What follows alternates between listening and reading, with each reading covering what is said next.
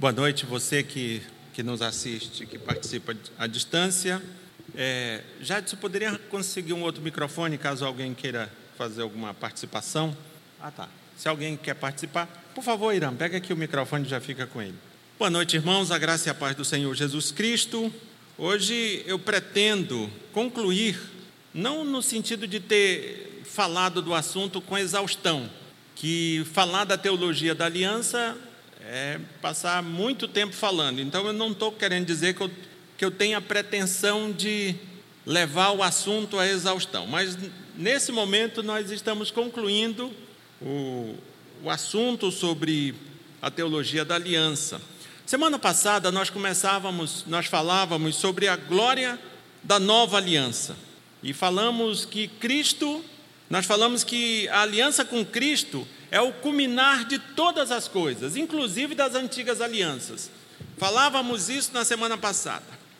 E eu falava também, aqui só para a gente não perder a, a liga com a semana passada, falávamos também que já temos coisas próprias do porvir.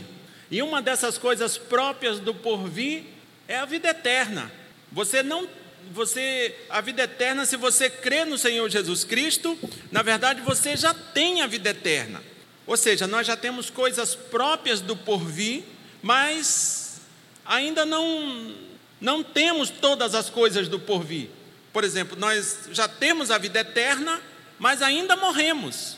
Isso é uma, uma prova clara que nós já temos é, as coisas do porvir, mas não temos todas as coisas do porvir. Você já tem a vida eterna, mas você ainda morre. Ou seja, é aquela frase que dizíamos na semana passada: já, mas ainda não. E os que creem no Senhor, em Cristo, já são filhos de Deus, mas ainda aguardam ou aguardamos a adoção. Essa adoção acontecerá, ao que o texto de Romanos se refere, o texto está falando da segunda vinda de Cristo. Nessa segunda vinda de Cristo, os filhos de Deus serão revelados, todos verão.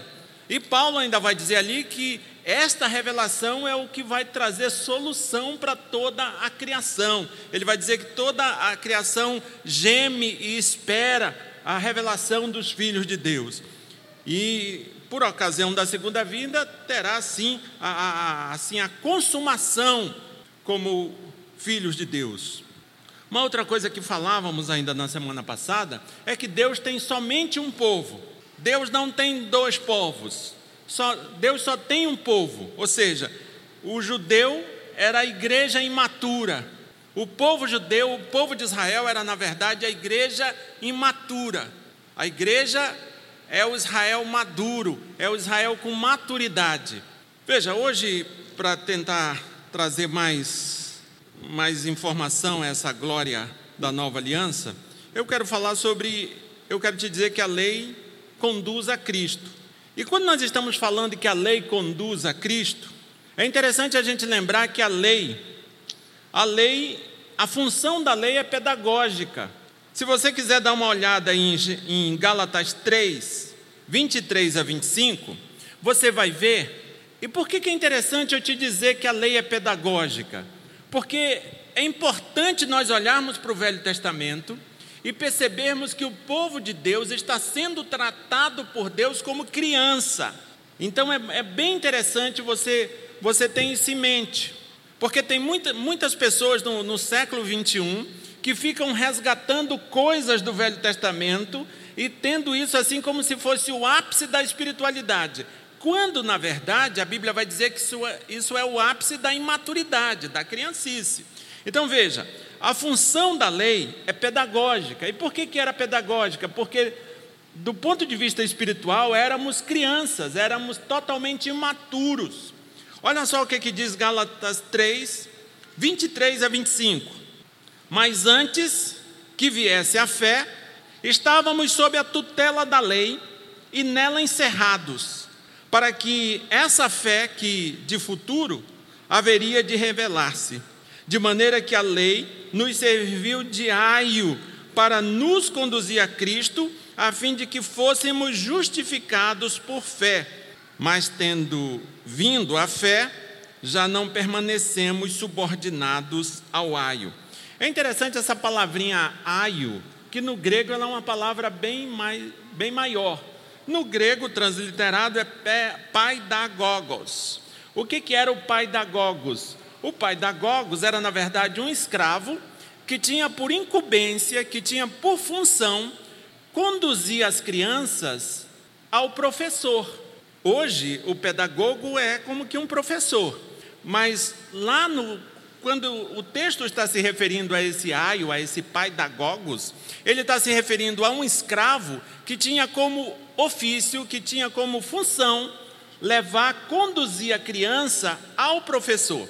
Então perceba a que Paulo está comparando a lei.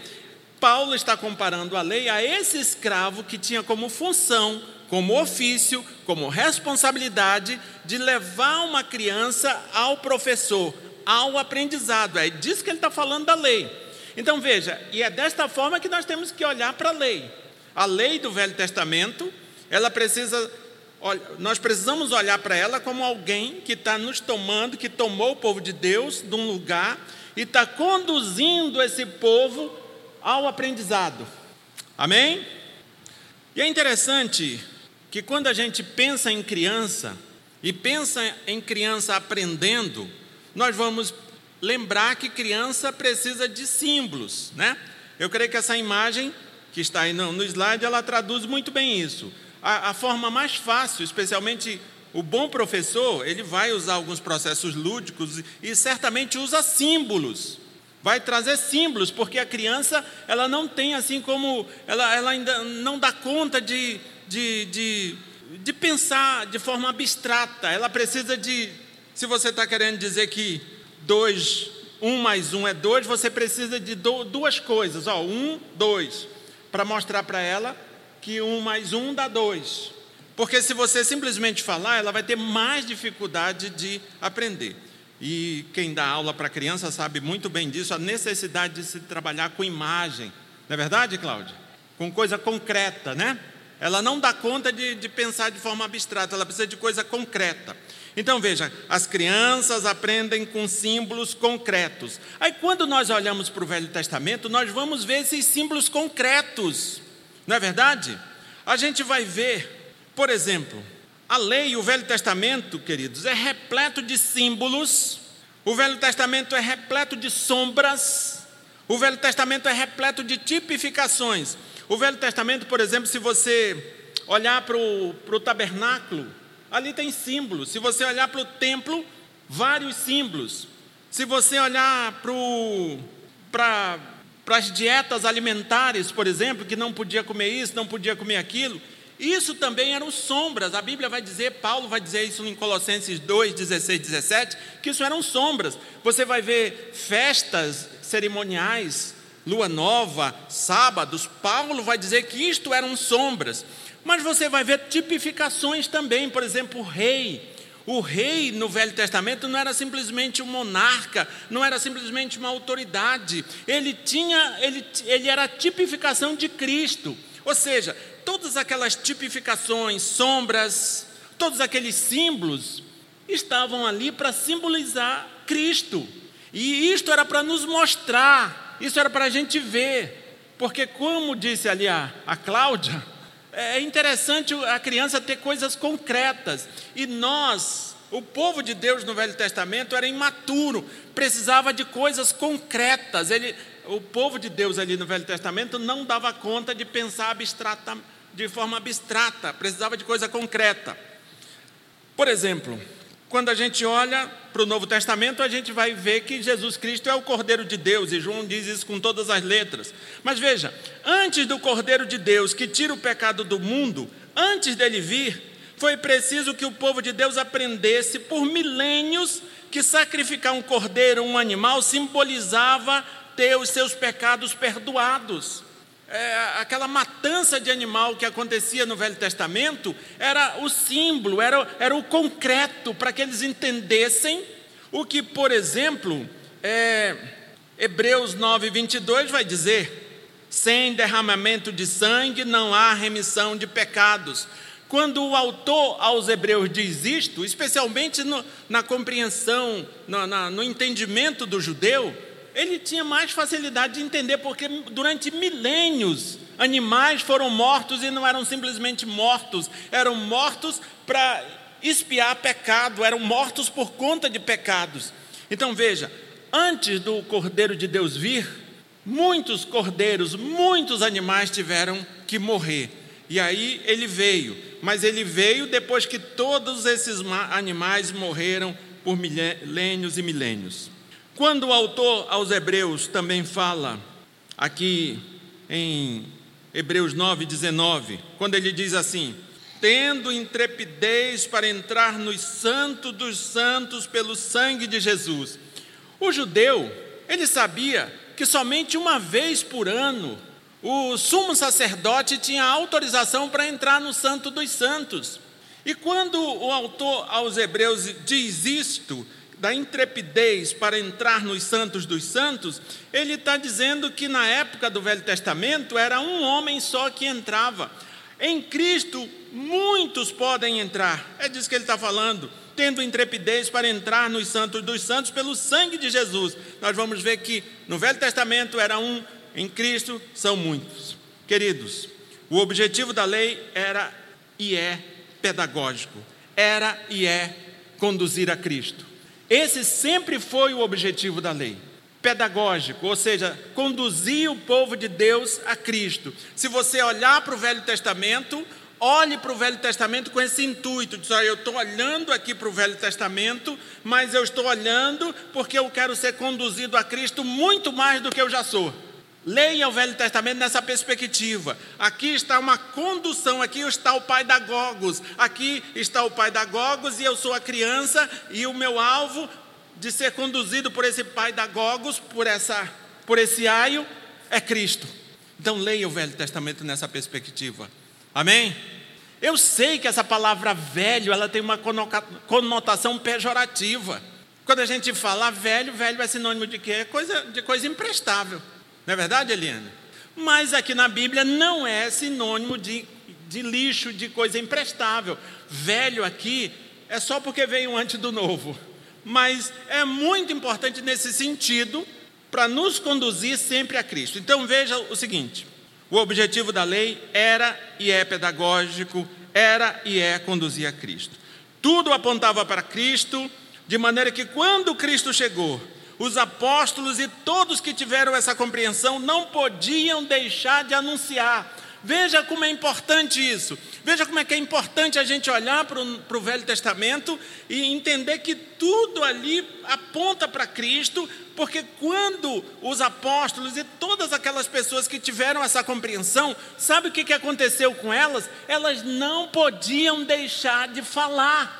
Talvez seja isso que estamos precisando para nós também não deixarmos de anunciar a Cristo. A gente ter certeza que toda uma longa história apontou para Ele. Será que é isso que está faltando para nós, para nós evangelizarmos mais, anunciarmos mais a Cristo? Pedro diz isso diante do sinédrio, correndo o risco de morrer, de ser preso. Ele disse: Eu não tenho como deixar de falar como é que eu vou deixar de falar do negócio desse que, que por milênios foi anunciado e agora se concretizou? Como? Então, queridos, vamos ler a Bíblia desde o Velho Testamento, desde Gênesis, e vamos chegar assim em Apocalipse, sabe? Com aquela, com aquela, com aquela visão que tiveram os apóstolos, com aquela visão que teve, que tiveram aqueles homens, aquelas mulheres, de que tudo apontava para Cristo tudo. Queridos, mas a gente poderia perguntar: como a lei nos conduz a Cristo? Como é que, ela, que a lei nos conduz? Ela nos conduz, queridos, nos mostrando a necessidade de Cristo. Eu acho que essa, essa imagem eu fui até feliz com ela. O mar é a circunstância, é a situação, é a realidade. Nós somos aquela mãozinha lá que está aparecendo, e Cristo é a única solução. Entende? A lei mostra a necessidade de Cristo. A lei, do ponto de vista bíblico, ela não é só informação, não é regulamento, não é regra somente. A lei mostra a necessidade de Cristo. A lei, de forma talvez indireta, ela vai dizer só Cristo. A solução é Cristo. O objetivo da lei é gritar com força no teu coração, na tua mente, em todo o teu ser: só Cristo, só Cristo. Você está morrendo, você está morto, só Cristo. Essa é a ideia.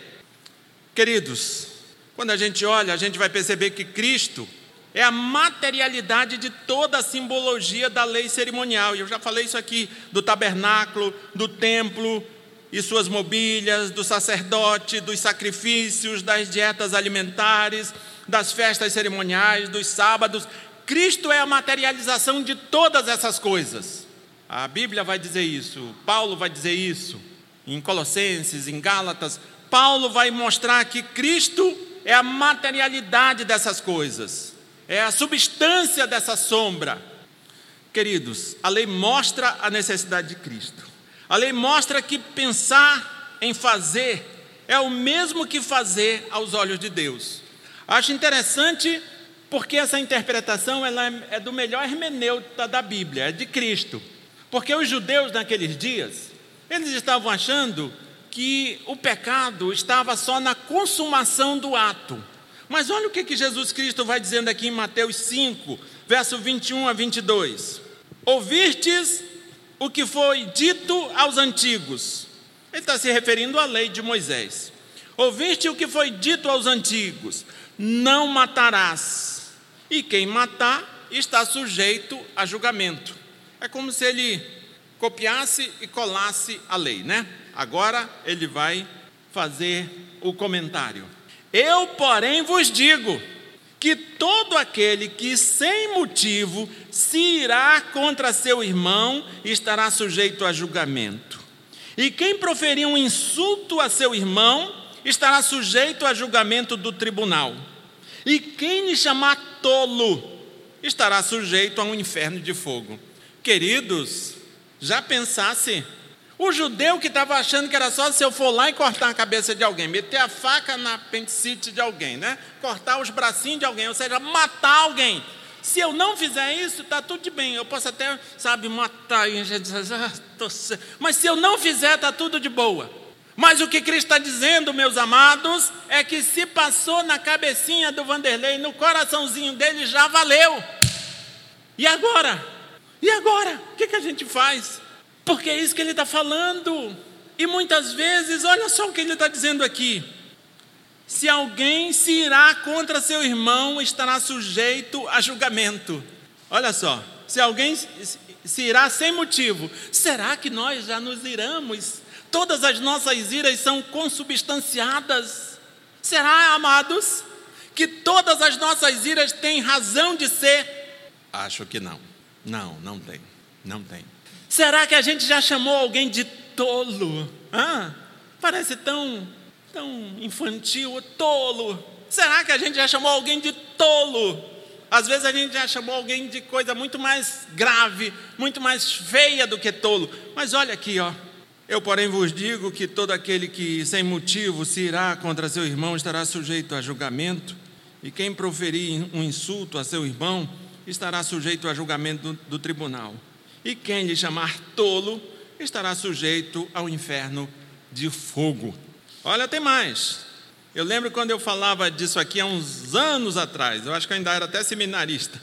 Um presbítero disse assim, lá no interior de algum lugar do Brasil, ele disse assim: Mas aí Jesus pulou o corguinho, e ele referia-se a esse texto aqui: Ouvistes, ouvistes que foi dito: Não adulterarás. Ou seja, para os judeus, se não tiver uma relação sexual com a mulher, estava tudo bem com a mulher dos outros, né? Era essa a definição que ele tinha. É como, de novo, Jesus pega lá, copia e cola, né? E depois ele faz o comentário. Ouviste o que foi dito, não adulterarás. Preste atenção no comentário, no comentário do nosso Senhor Jesus Cristo. É Mateus 5, 27 e 28. Eu, porém, vos digo: Qualquer que olhar para uma mulher com intenção impura no coração, já adulterou com ela. Hã? O que, que você me diz? Queridos, é por isso que lá, lá em cima eu te disse: a lei mostra que pensar em fazer é o mesmo que fazer aos olhos de Deus.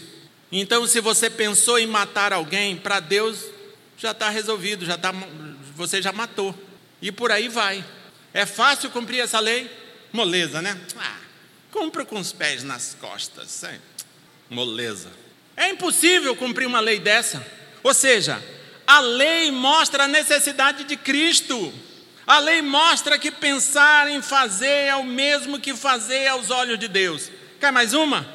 A lei mostra que o pecado não precisa ser visto pelos outros para que de fato seja pecado.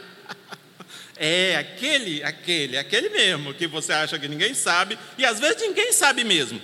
A lei mostra que o pecado não precisa ser visto pelos outros para que de fato seja pecado. Não precisa virar um escândalo social.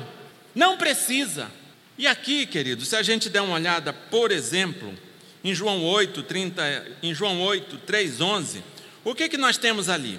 Nós temos os escribas e fariseus, que eles trazem uma mulher que fora pega em flagrante adultério.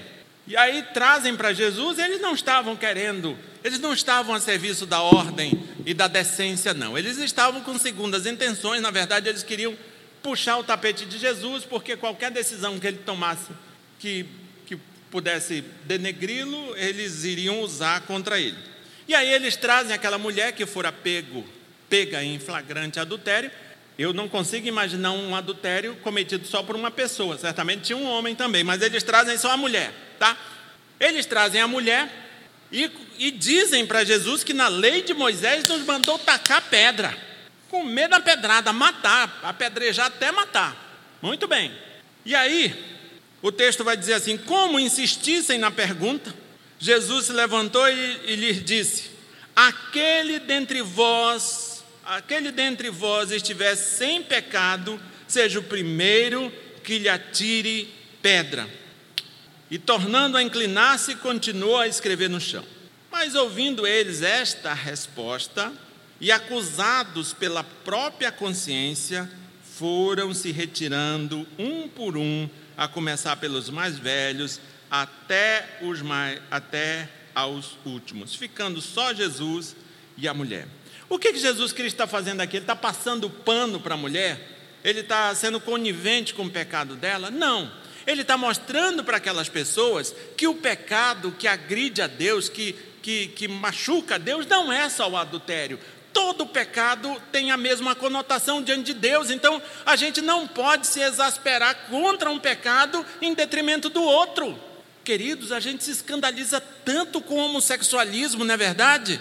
Mas nem sempre nos escandalizamos mais com adultério, não é verdade? Mas tudo é pecado, meu querido. Tudo é pecado. Ai, é um homossexual. Ai, é um adúltero. Não! Às vezes, ai, é um mal pagador. Não, mal, mal, fofoqueiro. Fofoqueiro é o Moço, é só fofoqueiro. Compreende? O que Jesus Cristo está dizendo é pecado, é pecado, mesmo que não escandalize, é pecado. E às vezes nós somos iguais a esses escribas e fariseus. Estamos prontinhos para apedrejar aquele pecado que nos agride. E estamos prontinhos para passar pano naqueles que não nos agride. É ou não é? É, é sim. Infelizmente é. É assim que somos. Queridos, mas vale a pena te lembrar a lei mostra que o pecado não precisa ser visto pelos outros para ser de fato pecado. Tem uma outra coisa, não se esqueça que eu estou te dizendo que a lei mostra a necessidade de Jesus. A lei, queridos, a lei fere o meu coração para que eu perceba o quão sou pecador. E Jesus Cristo fez isso, e eu já tive a oportunidade de te falar aqui em algumas, algumas oportunidades que Jesus usou a lei para ferir o coração da pessoa para que ela se arrependa ele fez isso com aquele chamado jovem rico, e agora eu quero te mostrar isso aqui em João 4.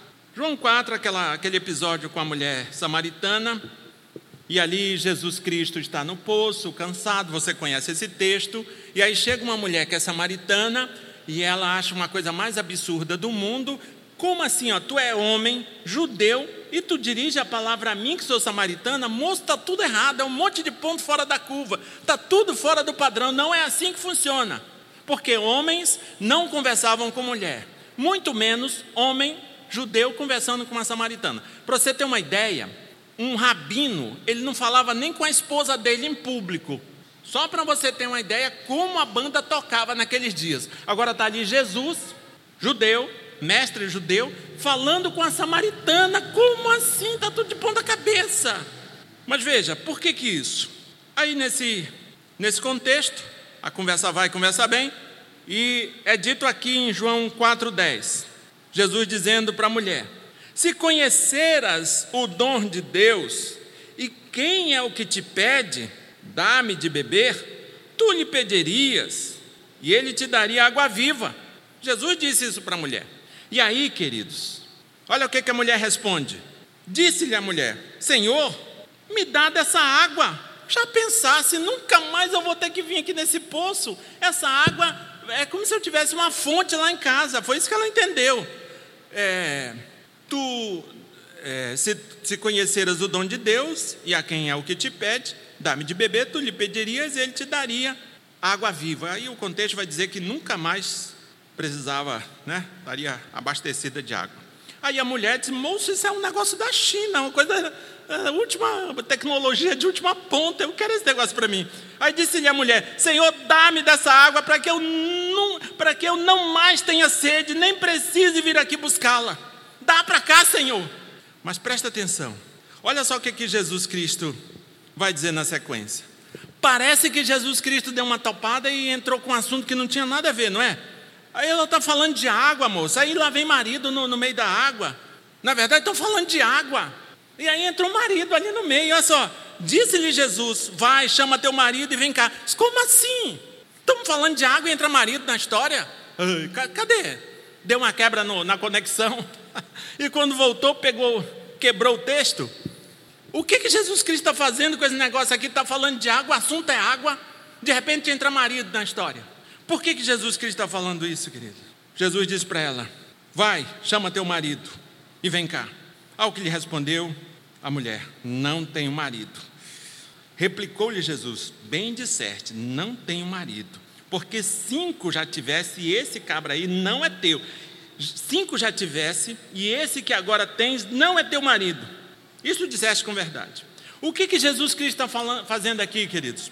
O que que, por que, que, ele, que esse texto parece assim, a gente vai lendo, parece que, que entrou uma outra história aqui, mas na verdade não entrou.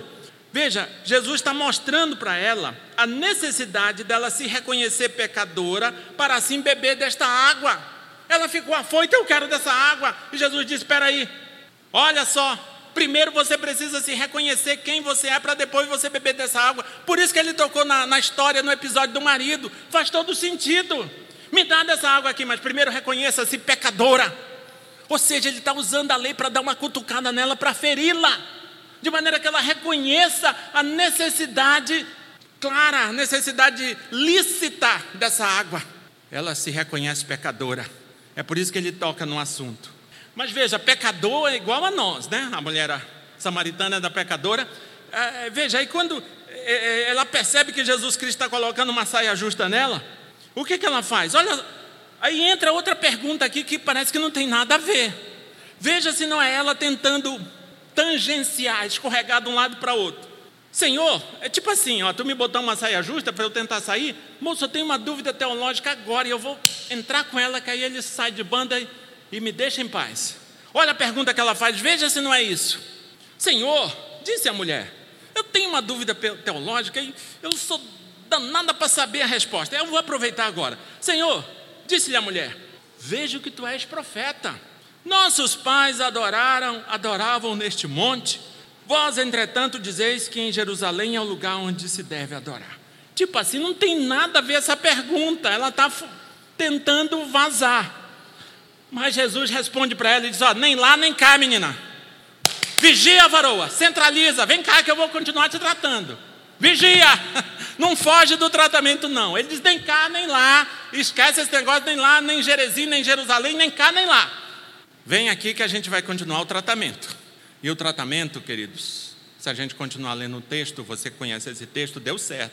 Porque ela saiu de casa para buscar água, largou o cântaro, mudou completamente a agenda dela. E ela fez isso porque foi tratada pelo nosso Senhor Jesus Cristo. O que que Jesus fez aqui? Ele, Jesus usou a lei para ferir o coração dessa mulher. A lei, queridos, nos fere, nos mostra o quão abaixo do padrão de Deus estamos.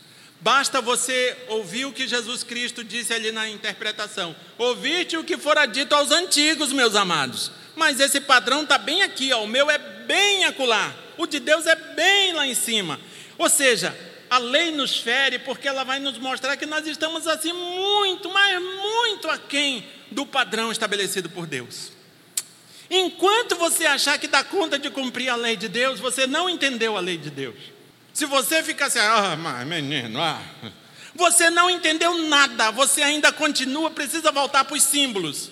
Você precisa voltar lá para os menininhos brincando com coisas concretas, como disse a Cláudia, porque você não entendeu a lei. A lei entendida e compreendida vai surtir um grito parecido com aquele que Paulo diz: Miserável homem que sou, quem me livrará do corpo dessa morte? Esse é o grito de quem compreende o altíssimo padrão da lei que jamais deve ser, jamais será cumprido por nós. Queridos, a lei mostra a necessidade de Cristo. Enquanto nós não nos vermos como alguém afogado e Cristo é a nossa única salvação, você não compreendeu a lei. Você está só dando volta ao redor do toco, não compreendeu a lei coisíssima nenhuma. Queridos, eu estou te dizendo como é que essa lei, a pergunta que eu fiz lá atrás, que eu nem lembro mais, mas deixa eu vou lembrá-la aqui. Como a lei nos conduz a Cristo? Primeiro, ela nos mostra a necessidade de Cristo. E agora, por fim, a lei nos conduz a Cristo porque ela é o perfeito, porque Cristo é o perfeito cumpridor da lei. Veja bem, aqui você, crente no Senhor Jesus Cristo, vive aqui em Altamira, século 21, beleza, de boa. O que, que a lei tem a ver contigo agora? A lei, ela te conduz a Cristo, porque Ele é o cumpridor, o perfeito cumpridor da lei. Se nós cremos no Senhor Jesus Cristo, cremos que fomos salvos por Deus, nós não temos outra escolha senão buscar imitar ao nosso Senhor. E isso não é fábula, isso não é utopia, porque o próprio Paulo diz lá em Coríntios: sede meus imitadores, assim como eu sou de Cristo. E Pedro vai dizer, repetindo o que está em, em, em, Levítico: sede santos, porque eu sou santo. Ou seja, mostrando que o padrão de Deus é lá em cima, não é 1,99 não, não tem nada a ver com Feira do Paraguai, é coisa top. Sede santos, é disso que ele está falando. Então veja, a lei nos conduz a Cristo porque ela é o perfeito, porque ele é o perfeito cumpridor da lei. E aonde está isso? Mateus 5,17 diz isso, Jesus diz isso com absoluta clareza. Mateus 5,17. Não penseis que vim revogar a lei ou os profetas. Não vim para revogar, vim para cumprir. O que, que Jesus Cristo está dizendo aqui? Algumas coisas. Uma é que ele é o perfeito cumprimento de toda a lei cerimonial. Em Cristo há total, pleno cumprimento da lei cerimonial. Beleza. Mas em Cristo nós temos também o um modelo do cumprimento da lei moral. Em Cristo nós podemos olhar e perceber os dez mandamentos em Cristo sendo cumprido. Então veja, ele é o cumprimento da lei cerimonial total, geral, irrestrita, mas ele também é o modelo para nós buscarmos segui-lo no que diz respeito à lei moral. É, é por isso que ele diz aqui, ó, não penses, meus amados, que eu vim revogar a lei. Eu não vim, eu vim foi para cumprir. E ele cumpre, a pessoa dele, ele é o cumprimento da promessa, é o pleno cumprimento de todas as promessas, ele é, é a, a, a, substância de todas as sombras, ele é a substância de todas as tipificações, ele é, ele é o, o que foi simbolizado, mas ele é também o cumprimento da lei moral de Deus, que é essa nunca revogada. Os dez mandamentos estão em vigência ainda. Queridos, e Paulo vai dizer em Romanos 8, 29, olha só o que, que ele diz: Porquanto aos que de antemão conheceu, também os predestinou. Para quê? Para serem ricos, bonitos, cheirosos, populares? Não é para isso, não, ó. Porquanto aos que de antemão conheceu, também os predestinou para serem conforme a imagem de seu filho, a fim de que ele seja o primogênito entre muitos irmãos. Ele é como se fosse assim, o nosso irmão mais velho, mais lindo, mais cheiroso, mais rico, mais tudo, e toda aquela galera pequenininha que fica olhando, nossa, quando eu crescer eu quero ser assim. Essa é a ideia. É o primogênito que é lindo, que é cheiroso, que é popular, que é sabido, que é inteligente, que é tudo de bom que você possa imaginar. E Paulo está dizendo assim que ele é o primogênito e nós fomos feitos para ser imagem e semelhança dele, ou seja, igual que nem parecido. É com ele que nós temos que parecer. Amém, irmãos? Muito bem. Partindo aqui, queridos, para as nossas considerações finais. Veja bem, esses dias todos, eu creio que hoje vai fazer oito quartas-feiras que nós estamos falando sobre teologia da aliança. Então eu preciso dar um, apresentar aqui um fechamento para que a gente lembre um pouco do que falamos. Veja bem, a história bíblia, queridos, bíblica, ela tem a ver com o que Deus, ela tem a ver com, com o Deus que passou entre as partes e tomou sobre si as consequências da quebra da aliança. Você lembra que quando ele fez aliança com Abraão, ele mandou que Abraão dividisse os animais e o próprio Deus passou ali no meio daquela, daqueles animais, daqueles pedaços de animais, como um candeeiro. E ali ele está dizendo o seguinte: eu estou assumindo total, geral, a responsabilidade, se essa aliança for quebrada, recaia sobre mim, eu pago. É isso que ele disse quando passou no meio. E a gente falou disso lá no início. E você vai ver também que Cristo é aquele que recebeu o castigo da aliança quebrada. É por isso que ele morre. Porque quando Deus passa no meio daquela, daqueles animais partidos, daqueles pedaços, ele está dizendo: ó, recaia sobre mim se essa aliança for quebrada. E não é novidade para nós que essa aliança foi quebrada. Então é por isso que Cristo é aquele que recebeu o castigo da aliança quebrada porque ele fez esse compromisso na hora que a aliança estava sendo feita. Queridos, vale a pena lembrar, queridos e queridas, né? Vale a pena lembrar que a lei e graça não dizem respeito a períodos. A lei e graça não diz respeito a períodos.